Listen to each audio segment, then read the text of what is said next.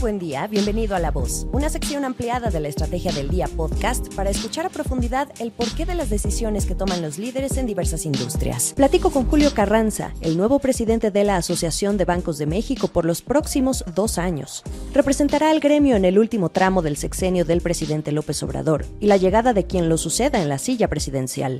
Carranza mira con optimismo la situación económica de México, sin recesión a la vista, de bonanza por el nearshoring en el norte, pero también en el sur mexicano, hasta piensa en el éxito del tren Maya. Como presidente del Consejo de Administración de Bancoppel, hoy un importante emisor de tarjetas en el país, ve al banco listo y a la altura de sus competidores fintech. Tenemos a Banco de México que está eh, ajustando a la, banca, eh, a la baja sus pronósticos de crecimiento para México. Ya para este 2023 lo ven 1.6 y para 2024 lo baja de 2.1 a 1.8, si bien me parece.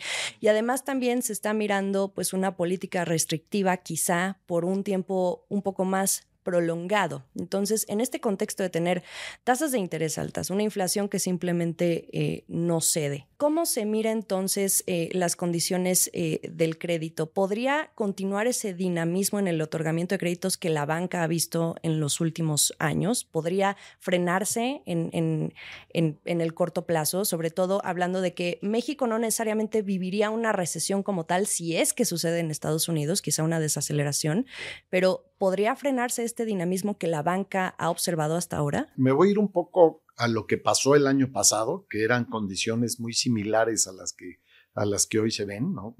Crecimiento de tasas, crecimiento de la inflación, esto, problemas mundiales de riesgos de recesión y demás. y recuerdo claramente que también a estas alturas del año pasado decíamos que, que, pues, que a México le iba a ir este, mal y que el crecimiento iba a ser muy pobre y que íbamos a tener muchísimos problemas y demás. Y fue un año extraordinario. Yo creo que fue un, un, muy buen año, ¿no? Tuvimos un crecimiento de 3% del, del, Producto Interno Bruto, que en términos generales a nivel mundial fue extraordinaria, un extraordinario resultado.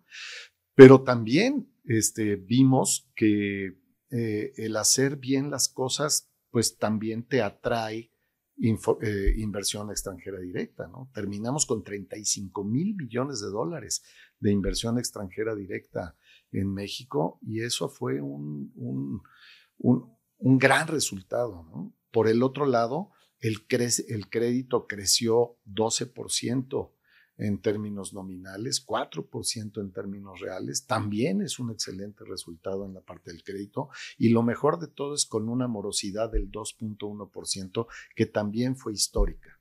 Si a eso le agregamos reservas, este, reservas eh, del crédito en más del 157% de cobertura, si también vemos las, las eh, remesas, cómo crecieron a nivel récord otra vez, ¿no? 58.500 millones de dólares, ¿no? Esto, son, son excelentes resultados los que tuvimos el año pasado.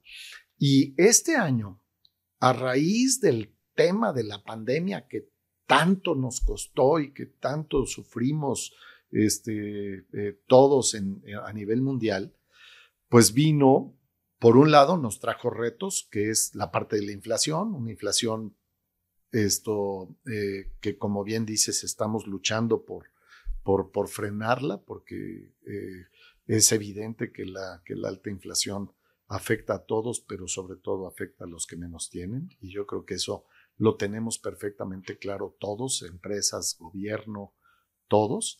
Y por el otro lado, eh, esta amenaza de recesión a nivel mundial que eh, sin embargo, yo, yo pienso que no vamos a ver una, una recesión eh, ni siquiera eh, leve. Vamos a, vamos a ver una desaceleración importante, pero que esto quizás sí nos vaya a llevar a lo que tú decías, de un, de, un tiempo más prolongado para que todo vuelva a, su nivel. Sin embargo, también eh, yo veo que estamos en el techo de la inflación. Yo creo que estamos llegando al techo de la inflación en, México.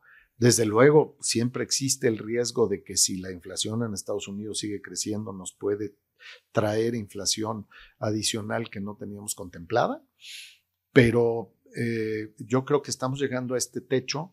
A partir de aquí, vamos quizás todavía a, ver uno o dos más incrementos en la tasa, eh, precisamente por esto, por esta amenaza que tenemos eh, mundial, pero después va a empezar a bajar y yo soy de los optimistas que piensan que podemos tener un segundo semestre o un tercer trimestre en, México eh, muy bueno nuevamente y que las tasas de crecimiento en lugar de ser del 1.5 que hoy se está hablando, pues pueden ser otra vez tasas interesantes. ¿Por qué?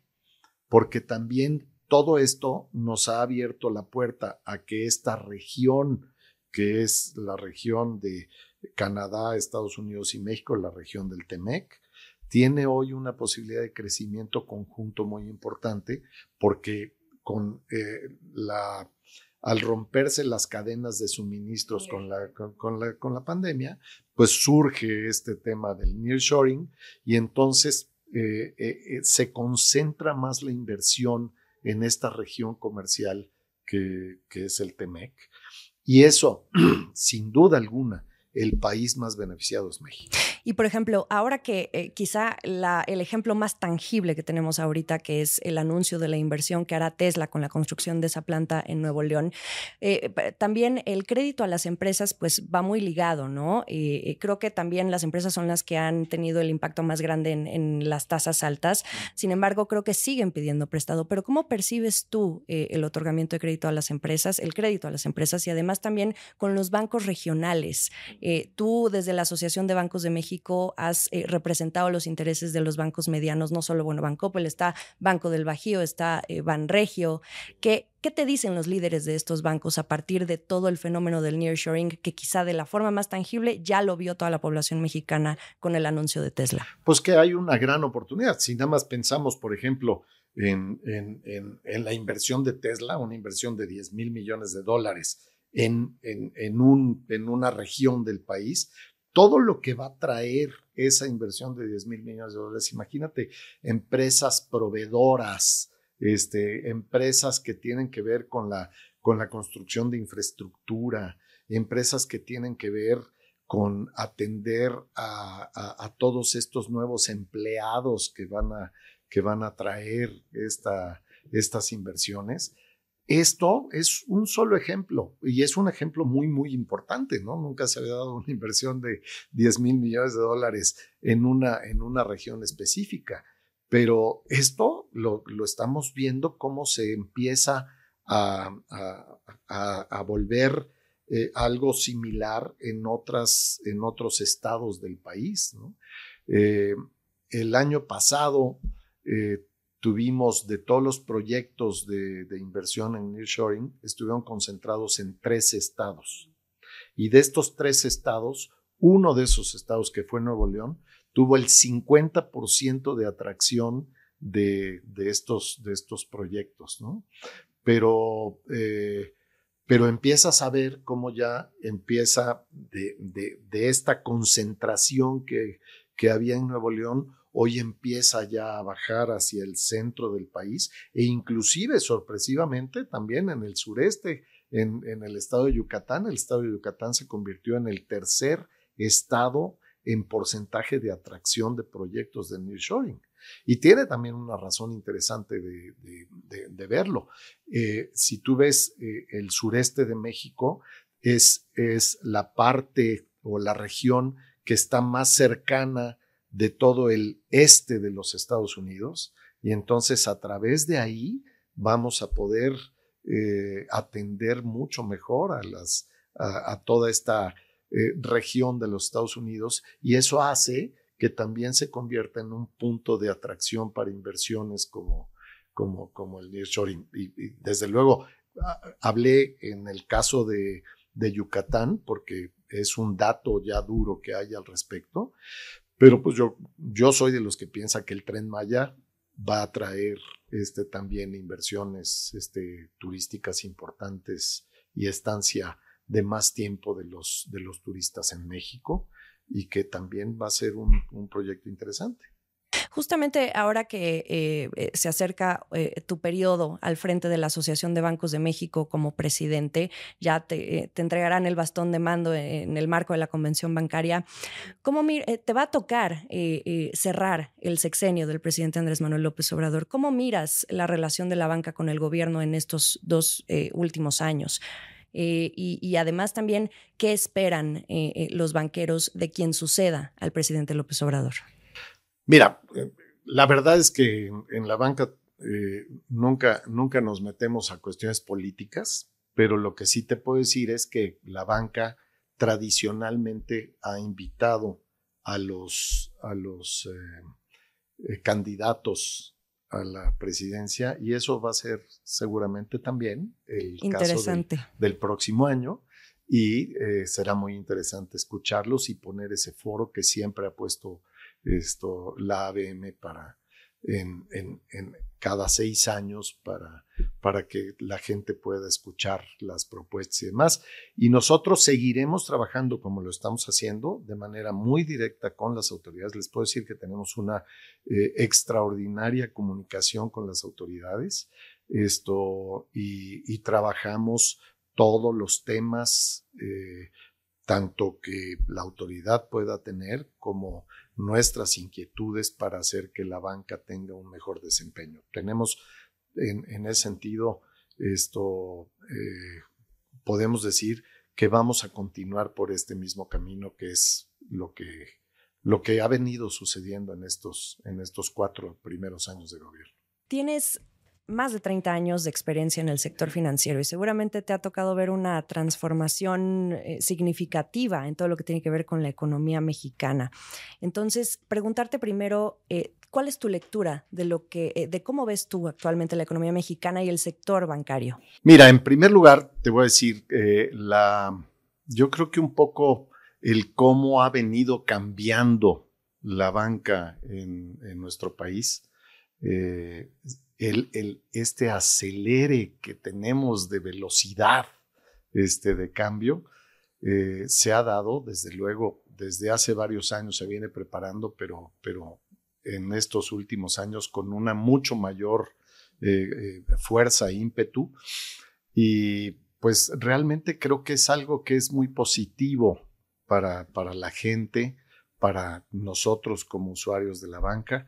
Creo que tenemos eh, la posibilidad de tener hoy eh, diversos canales de atención que antes no teníamos cuando hablamos de, hace algunos años en, en, que existía una sucursal bancaria a la que tenías que ir y formarte, y, hacer todas las transacciones ahí dentro de esta sucursal bancaria y que hoy tenemos pues diferentes canales como son, hoy siguen existiendo desde luego las, las sucursales bancarias, pero adicionalmente tenemos los cajeros automáticos y adicionalmente tenemos la banca digital y adicionalmente tenemos corresponsalía bancaria y tenemos también la banca telefónica.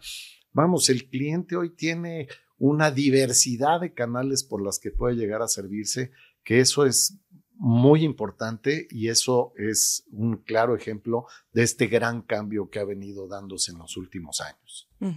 Y por ejemplo, ahora que mencionas esto, eh, la digitalización eh, en, este proceso de transformación de la banca, Bancopel lo ha aplicado, ¿no? Siendo un banco joven también, pero verías en un panorama general que en el corto plazo los bancos en todo el país eh, terminen eh, aperturando menos sucursales con el paso del tiempo y que apuesten más por lo digital?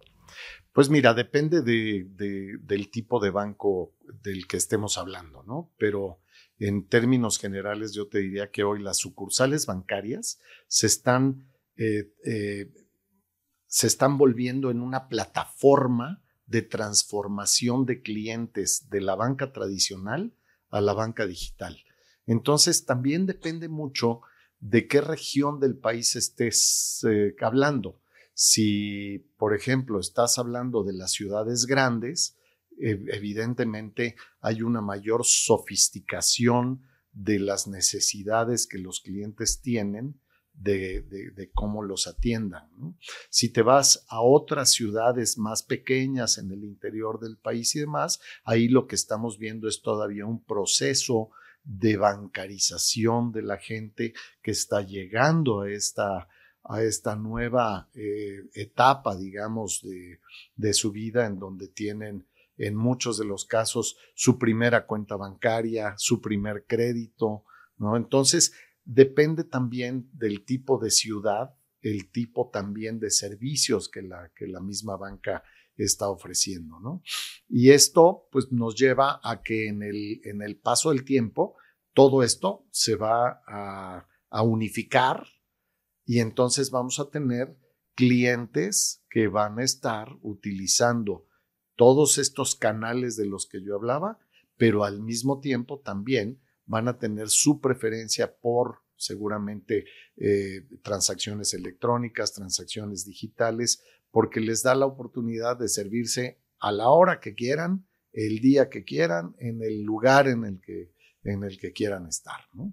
Pero no es como ver una completa digitalización precisamente por esto que comentas, ¿no? La naturaleza de los diferentes sectores socioeconómicos en el país. Sí, sí, no, definitivamente yo, yo, yo soy de los que eh, eh, creen que las sucursales bancarias van a seguir existiendo, eh, que no, no, no van a desaparecer, al contrario, se van a especializar, se están volviendo ya centros de atención más especializada, eh, se están convirtiendo en lugares en donde la gente quiere ir por una asesoría especial que muchas veces en, en, un canal digital no es lo mismo porque no tienes eh, directamente a la, a la, persona o al experto, ¿no? Aunque, aunque estamos avanzando también mucho en ese, en ese mismo aspecto, ¿no? Hoy inclusive la, la inteligencia artificial nos permite que, los, que, las, las, mismas contestadoras electrónicas eh, de, la banca o de cualquier empresa tengan la oportunidad de ir aprendiendo lo que el cliente quiere ir enfocándole hacia lo que el cliente necesita realmente. ¿no? Y eso es, pues yo creo que todas estas grandes ventajas que tenemos de la tecnología, que es, por cierto, el principal eh, eh, punto de inversión de la, de la banca, pues nos está llevando a esto, ¿no? Nos está llevando a una mucho más amplia posibilidad de que el cliente opere como él quiere operar. Ahora, Bancoppel, acorde a su estrategia, pues ha logrado ahorita ser el segundo emisor de tarjetas de débito, según tengo entendido, y los últimos datos, también el tercer emisor de tarjetas de crédito en el país. Sin embargo, tiene este otro lado en donde la competencia quizá no de bancos tradicionales, sino de los nuevos, ¿no? Eh, las fintech que han estado ya permeando en todo el ecosistema ya pues un poco más de cinco años, ¿no?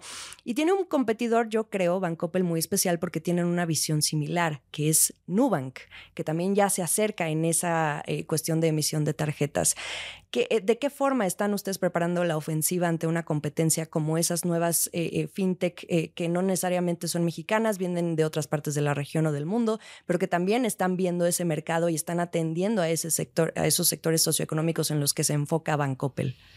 Desde luego, mira, la verdad es que en la banca siempre hemos estado listos para la competencia, nos gusta la competencia, creo que eso es muy bueno también para el mercado no, no nos preocupa que lleguen nuevos jugadores al mercado. Hoy somos 50 bancos en México que competimos siempre desde hace muchos años, eh, que tenemos reglas claras, que tenemos una regulación que nos rige, eh, que es precisamente con el fin de cuidar los eh, ahorros de nuestros clientes. ¿no? Por eso la autoridad pone todas estas reglas a los bancos.